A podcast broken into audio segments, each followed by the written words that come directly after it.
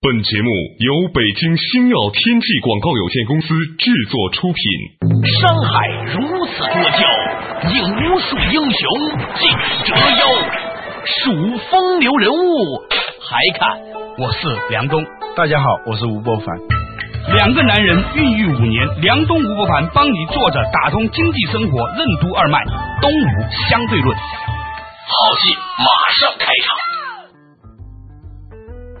坐着打通经济生活任督二脉，大家好，欢迎收听今天的东吴相对论，我是梁东梁某人，对面的依然是二十一世纪商业评论主编吴伯凡，伯凡你好。大家好，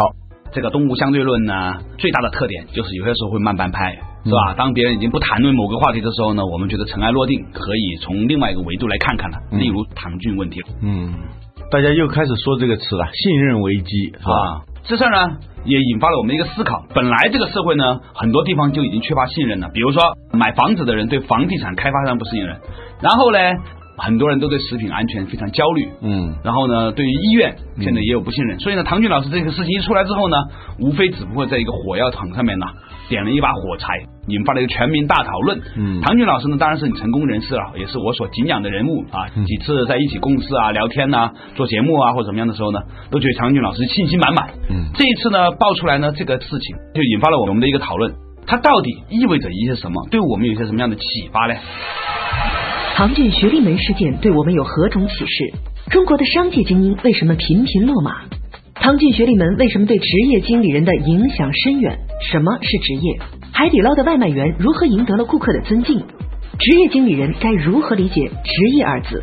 欢迎收听《东吴相对论》，本期话题：不职业的职业经理人。本来啊，这些商界的精英啊，嗯，这几年呢，一直受到这种信任危机的这个困扰。对，前几年吧，大家很崇拜牛根生那个神话，嗯结果呢，他自己给自己戳穿了，对，出来一个三聚氰胺之类的，然后落马的也越来越多，黄光裕之类的，嗯是吧？硕果仅存的，我想了一下，唐骏还真是比较少的，连续红了那么五六年，一直是那么红的，嗯这次没想到出现了这么一个事情，真让人痛心啊！嗯，而且呢是拔出萝卜带上篱笆啊不仅仅说唐骏，现在还有不少在中国商界混的人，啊，也是唐骏的校友。呃，这个危机呢，就是说一种集体性的造假啊，确实让大家有点反应不过来。嗯，其实这个事情呢，说大呢是很大的事儿，说小呢也不算一个大事儿啊。对，比起三聚氰胺这种事儿来是小多了嘛。啊，因为它毕竟不危及你个人的生命安全嘛，对是吧？但是呢，作为一个上市公司的高管，伪造学历这样的事情，确实是一个很大的事情。嗯好多年前有个叫李泽楷的人，哦，哦，这个人咱听说过。嗯，李泽楷呢曾经也经历过这样的事情，嗯他一直对外声称自己是。毕业于斯坦福大学，结果被人查出来，他并没有在那儿毕业。但很巧啊，他那个律师很厉害，嗯那个律师他一直就知道李泽楷在那儿撒谎，在吹牛，对，但是呢，他没有把他这个事情戳穿，他心里明白就是了。嗯哎，很会做人，看透不说透。嗯在做这个招股说明书的时候呢，那个律师他不是用的毕业于斯坦福大学，用的是受教育于斯坦福大学这。两个英文单词有什么不一样呢？毕业于 graduated，那就是说斯坦福大学给他发了毕业证书的。又受学一教圈育那就不一样，啊比如说你在北大听一次课，也可以说是受教育。呃，对对对对呃，旁听听一次演讲，是吧？对对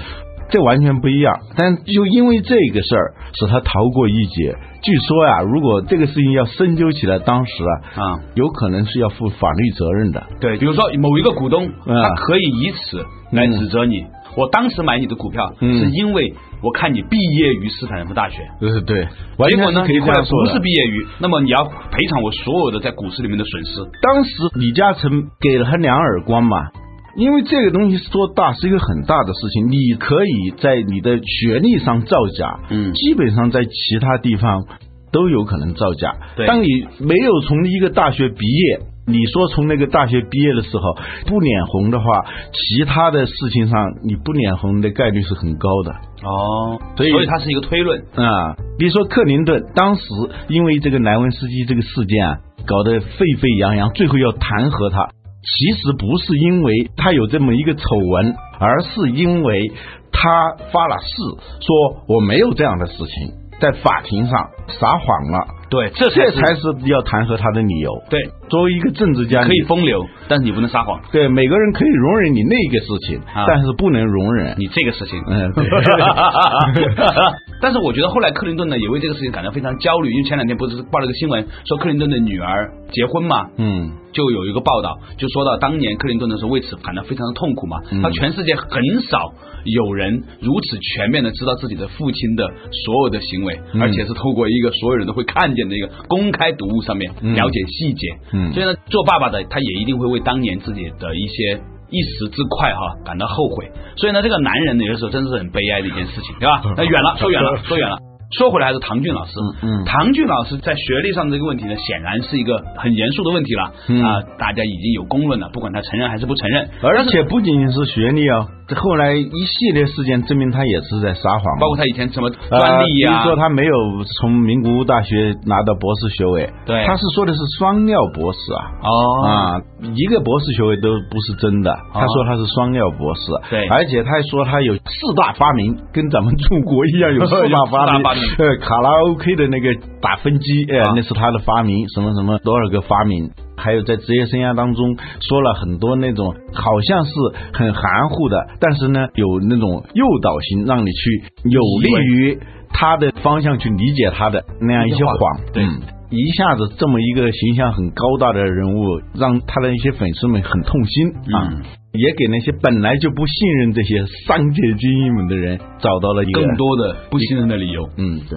在唐老师这个事情发生了以后呢，其实很多的朋友啊，一方面在看别人哈、一方面也在问自己，嗯到底我们平常有没有为了虚荣，为了逞一时之快，撒了一些无伤大雅的谎？你觉得没有的，但是没想到你后来变成功了，嗯对吧？其实是这样的，让我想起了圣经里的另外一句话，约翰福音里头的啊，我们没看过圣经，可能看过《复活》那个小说，托尔斯泰的那个小说的开头就是这样一段话：有一日，这个法利赛人抓住了一个行淫的妇人，就是被人捉奸在床的一个女女人人啊啊。按照当时当地的那个法律，这个女人必须要被推到一个坑里头，乱然后其他的人就用石头就把她给砸死。这个时候呢，正好耶稣过来了，他们就想：你不说你是先知吗？啊你来评评这个你，你看怎么办？耶稣就捡起一块石头，对众人说：“你们当中谁没有罪的，先用石头砸他。”众人便散去。是这么一个故事。嗯呃，我觉得这是两方面。对于唐骏的这个评价和对我们自己的一个警醒，这是要花开两朵，各表一枝。对嗯这个事情，对我们这种成年人来说是无所谓的，本身我们就对这个东西不是太感兴趣。对老于实学历说没什么兴趣的，啊。但是呢，你想想，我前两天碰见一个朋友，他反应很强烈，因为他买了好几本唐骏的书给他儿子看。哦，你要向唐骏学习，人家做的多好啊，跟他一起来分享读书的体会。啊，结果现在这个影响非常大啊，对小孩的那种内心的伤害是吧？嗯就像有一些小孩子在米老鼠和唐老鸭在迪士尼乐园玩是吧？看的都是童话，嗯突然进厕所的时候看见另外一个唐老鸭也走进来了，他得多么震撼，嗯。就是一样的道理。所以这个负面影响的确是存在的，因为你是公众人物，你的所有的行为不再是属于你自己，嗯因为你实质性的影响到别人的价值观、别人的判断，甚至你是一个上市公司，他如果是你的股民的话，他是用真金白银买了你的股票的，买了对你的信任，嗯，对。所以呢，这个事情呢，对于中国的职业经理人来说，将来是一个影响很大的事情。嗯前些年一直在讨论中国有没有职业经理人，嗯，职业这个词是什么意思？什么意思？所谓职业分两层，一层是天职的成分。我们以前说过，你是扫地的，啊，扫大街的，你要把那个大街要扫得非常的好。你扫大街和当总统在天职的这个层面上是一样的啊，啊。你把这个大街扫得很好，跟另外一个人当总统当得很好，实际上是一样的，都是受到人尊重的。因为你有责任，你有荣誉，有所有这些与这个职业本身无关的一种尊严，这是第一条。第二条才是你从事的这份职务啊，这个职务你要做到诚信，你要做到认真、勤勉等等。但是所有这些要素里头，第一条就是要做到诚信。你说到这个事情啊，我红花再开一朵小旁枝哈，嗯讲一个细节，来讲讲一个哪怕是很不起眼的职业，将会如何引发人们的尊敬的。嗯话说这两天嘴又馋了，想吃火锅。嗯北京最好的火锅呢是海底捞，大家都知道，但是通常要排队，你要想吃的话呢，提前三个小时未必排得到。但是呢，海底捞其实现在已经推出了所谓的外卖服务，于是我们就体验一下啦。嗯这一天呢，就打电话，就来了一个小男孩，把他的海底捞所有东西上来。上来之后呢，不光是带来了电磁炉，而带来了一个鸳鸯锅的锅子，嗯然后呢，把调料放进去，在你们家煮。他就知道你们有些家里面可能那个电线比较远离桌子，嗯还专门带了一个很长的拖线板过来，嗯然后呢，拉了一个垃圾桶出来。所有布置停当了之后呢，就准备走了。这时看见我们家有个小朋友，然后呢，从他的包里面拿出了一个拨浪鼓给那小朋友。哎，我太太就问你怎么会有这个权利，就拿一个给他。他说我们每一个人都有一个权利，如果家里面有小朋友的话，就可以给他这样一个东西。我太太说你们老板不会担心你这个拨浪鼓自己收了吗？他说啊，他很诧异的看着我， 然后走的时候他说了一句话，让我太太这个非常的疯狂的太感谢他们了，就花钱花到感激的地步。他说什么呢？很多朋友都不知道，其实呢，我们来收的时候啊，是不需要你把锅洗干净的，吃完之后你放在那里就好了。你打个电话来，连汤带水我们一起帮你收走，嗯然后就走了。当时我们就觉得，哇，一个送外卖的小男孩，嗯他那种温暖的笑容，让到所有人都很喜欢他，很尊敬他。嗯，然后我就很八卦，我说为什么你们会做的这么好？这个小男孩说了一句让我们都吐到的话，他说因为我们公司对我们太好了，每个月都固定时间发工资，从来不拖欠。我们就沉默了，你知道吗？就沉默了。虽然这个事情可能是很小，但是也许对于很多的那一些从农村来的小孩子来说，你能够每个月固定的拿到工资，就已经很了不起了。而且呢，有一个细节就是说，比如有一个人提出来，我们应该拿一些擦布。给我们的顾客，那擦擦不干净的桌子。后来这个餐巾用他的名字来命名，你知道吗？嗯，就是我们送的就是吴伯凡餐巾。啊，哇，你所以每个员工都就会像那觉得个说体操里头托马斯前旋是吧？对对对对对。 那这个事情说明什么呢？就我回应你刚才讲的，嗯不管你做什么，嗯只要你在你的这个事情上做到好。嗯真的是那种好的话，是完全可以引发像我们这种人的一种真正的从内心里面的感激和谢意。首先是你很尊自重的自我尊重，你对就非常尊重你自己的这一份职业，对有一种强烈的自我的荣耀对和尊严。那么，你认认真真的、勤勤恳恳的去把这件事情做好，你就会获得一种尊严。嗯，我们现在职业经理人对职业的这个理解不太好，老实说，或者是完全不知道“职业”这个词背后不仅仅是打份工而已。嗯关键是你有没有意识到你的使命是什么？好了，稍事休息一下，马上继续回来。东吴相对论。什么是新教徒的精神？职业的尊严来自于何处？为什么说中国足球队最不职业？为什么很多人会对自己的职业充满不屑？如何衡量一个职业经理人的职业道德？什么是唐骏职业生涯的成功之处？为什么有的人会喜欢吹牛？欢迎继续收听《东吴相对论》，本期话题：不职业的职业经理人。梁东吴不凡帮你坐着打通经济生活任督二脉，东吴相对论。继续坐着打通经济生活任督二脉回来，东吴相对论对面的依然是二十一世纪商业评论主编吴伯凡。伯凡刚才讲到一个话题啊，嗯说职业经理人这个职业这个词啊，很多朋友呢从来没有严肃认真的毕恭毕敬的看过他，嗯认为职业经理人就是一个。专门打工的人而已，有没有想过这个职业意味着有一个天职？什么叫天职？它背后还有一个逻辑，就是你来到人间嗯是有一张纸在你身上的，嗯你为人间走这一趟，潇洒走一回，你有什么意义？啊而且它背后还有一个意义，就是不管你是什么使命，其实是无分高低贵贱的，嗯只要你能够真正的做到出神入化、风行水上。有点呢说的不太恰当的比喻，这个天职的概念啊，跟我们说的这个毕业证啊有点像。嗯不管你在一个学校里头，你是读物理还是读化学还是读语言文学等等，无所谓，啊，但是都要读得很好，因为最后你要拿一个毕业证的。嗯我们说一流的厨师、一流的清洁工，跟一个三流的演员、三流的总统嗯之间，如果你用经济价值来算的话，那当然三流的总统他也要比一流的厨师要挣的钱多得多，在世俗的这种荣耀啊、地位啊等等要高得多。但是如果从天职的角度来看的话，你是三流就是三流，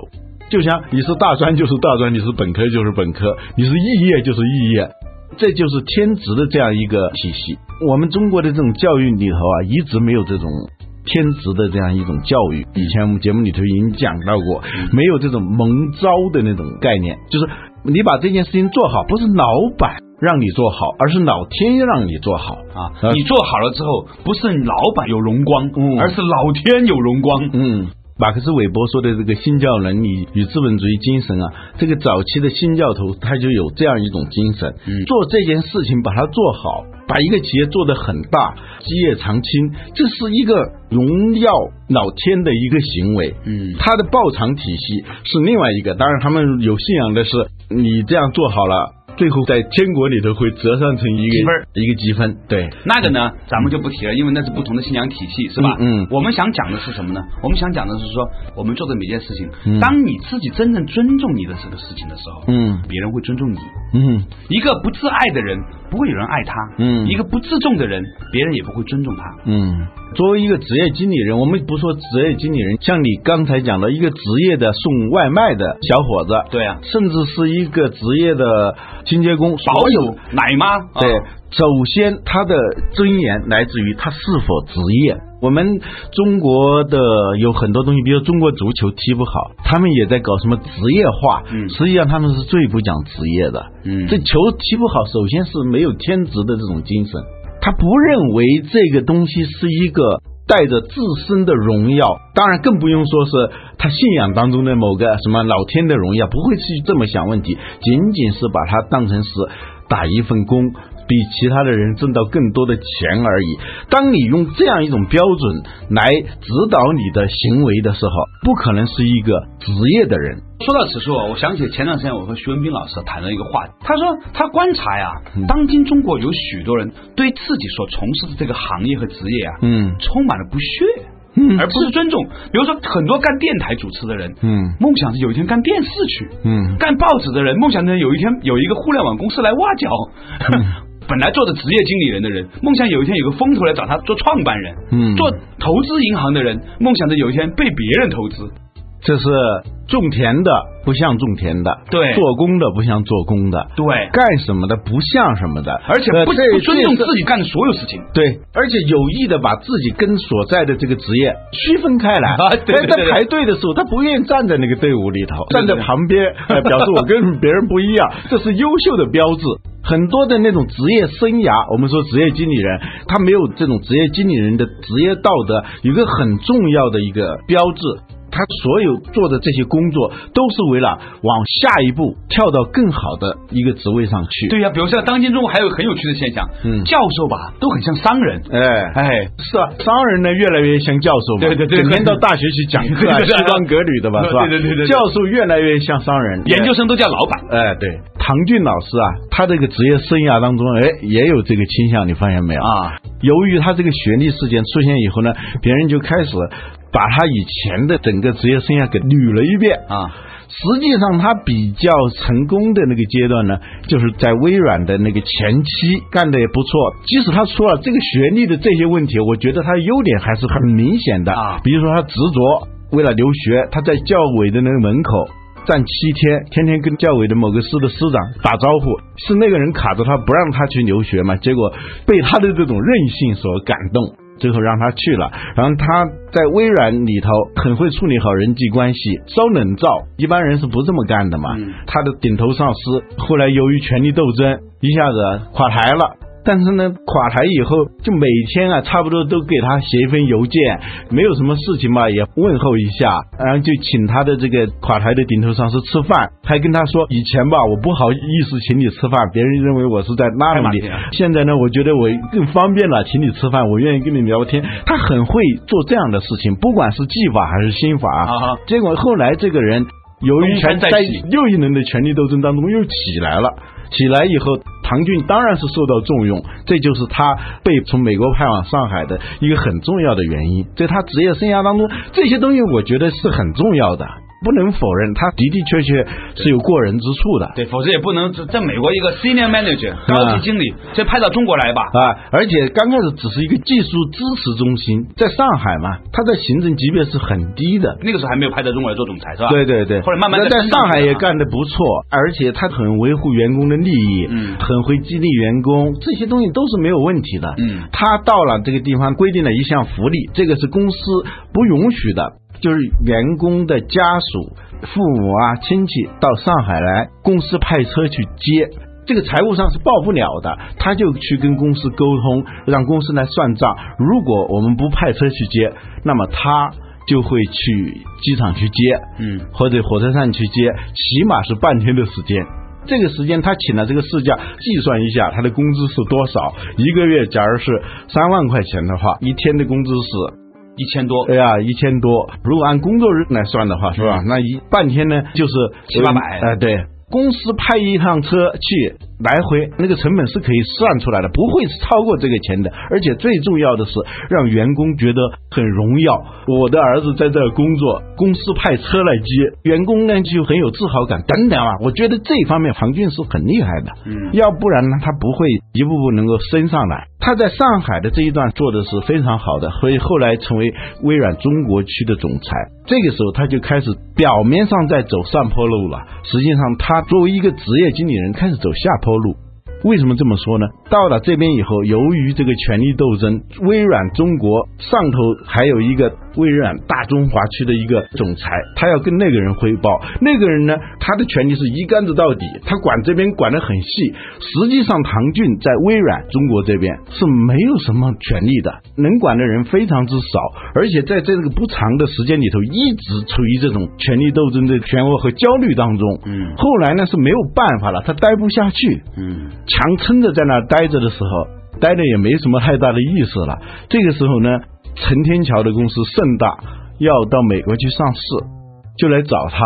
一个他熟悉美国的情况，他说美国回来的嘛，起码英语很好吧，嗯起码跟投行打交道的这种能力很高吧。陈天桥他是一个土生土长的企业家，虽然读过大学，但是如果是到美国去做路演的话，他是完全没有这个能力的。而且他也不乐意，很累。嗯，这个时候呢，他们就有接触。唐骏呢也很会规划自己的职业生涯。你如果被微软这样勒令辞职的话，那去找一份工作也是一回事。我刚刚从这儿辞职，那边马上就宣布他做盛大的总裁的话，那就完全不一样。所以呢，他等于是把下家都找好了，他的离职变成了一个盛大的仪式式的东西，对他个人来说，而且呢，他提出的要求是我辞职的话，你必须要给我一个微软中国的终身荣誉总裁。这个这个听起来真的是很好啊！本来他是被迫出局的，结果呢，外人的感觉就是是微软要留住他，结果他要跳到盛大去。他很会设计这一套东西，在这个过程当中，他就逐渐逐渐的知道所谓的个人的知名度和媒体的那种追捧给他带来的实际的价值是非常大的，所以那个时候他就越来越热衷于炒作这样一些东西。越来越热衷于讲述他自己的成功故事。到了盛大以后，实际上他有权利发挥作用的时间，也就是几个月的时间。盛大一上市以后，他没有任何作用了。它是一家家族企业，盛大，嗯他在里头根本就无所作为，好像启动过一个关于会议流程的改革的一个什么方案，结果还是被否决了。他就在那儿很闲的待着，拿的当然是很高的薪水了，一下子公司上市了嘛，嗯报酬也很高，但是呢，实际上他在那儿是无所事事的。这个时候，他就更有这种冲动去炒作自己。你发现他从跨国公司跳到一个上海的互联网公司，然后再往下一家福建的做矿产，新华都集团，就按产业的级别来说是往下行的，但是他工资是越来越高的。现在大家开始质疑了，说他十亿元的报酬到底是真的还是假的，别人也开始怀疑了。但是在新华都的的确确能给他相当高的薪水，与他在微软的这个经历，在盛大的这个经历，至少在别人看来，他都是非常非常成功的。不知道那个表面的这种荣耀的背后，实际上他并不是太成功的一个人。呃，我觉得这个话吧，您说到这里呢，引发了我的一些思考。嗯这也说明职业经理人很可能也的确必须要用这种炒作嗯来建立他的安全感，否则的话。比如说，在公司里面做的高管，但是你又不是一个这个家族的人的时候，嗯有一天你要离开的时候，你总得为自己下一站去寻找你的对一个基石吧。对所以呢，就是说，这也是我觉得一个历史的产物。啊嗯所以你会发现，其实微软出来的历任的高管啊，嗯嗯都是很善于炒作自己的。对，不是唐老师一个是吧？啊，对还，有它它有结构性的体现哈。呃但如果它不是一个人的事情的时候呢，我们就可能不是看个人的问题了。嗯，他们这些人只不过是比别人更聪明的发现了事情的本质。对呀、然后比如说唐骏的前任的前任叫吴世宏，大家都知道的。对呀从微软出来也是被迫出局的。对但是他把这种出局炒作成了一个非常光鲜的一个故事，《逆风飞扬》嘛，那对本呀书是吧？对呀大家都读过了嘛。唐骏只不过是把这个东西发挥的更淋漓尽致了。在微软，只要是上了这个位置，即使出局的话，如果你善于包装，你不是一个失败者，你是一个成功者，你的势能很大。呃我觉得这一点呢，就是今天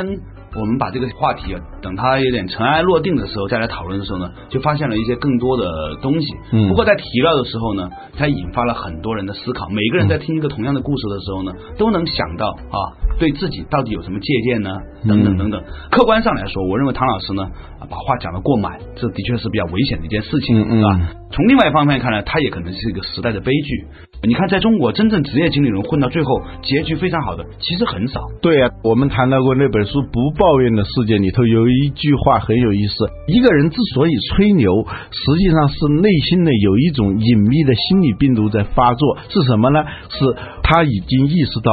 我不配这个位置。或者是我对这个位置没有一种稳定感，一种对目前位置的隐秘的强烈的焦虑的时候，人是容易吹牛的。嗯，总而言之，得出一个结论就是，当我们在批评别人的时候，花多点时间问问自己，今天你吹牛了吗？好了，嗯嗯感谢大家收听今天的《动物相对论》，下一期同一时间再见。什么是身体现象学？现象学带给我们怎样的世界观？万事万物之间有怎样隐秘的次序？管理者如何靠成就别人来管理企业？为什么以人为中心的世界观是人类的自恋和自我麻痹？人与环境是平等的吗？为什么跨越界限会带来耻辱？明天同一时间，欢迎继续收听《东吴相对论》，不能跨越的界限。